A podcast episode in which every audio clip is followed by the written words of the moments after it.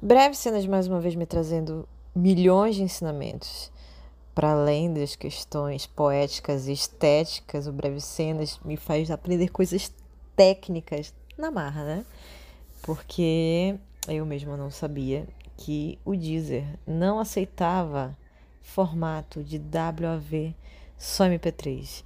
E agora estou fazendo este teste para o que o querido dizer aceite e a gente entenda se é isso de fato ou se é só a questão das 24 horas que ele precisa para submeter o nosso material. Dizer, querido, por favor, ajude a gente, tá bem? Graças, graças, graças.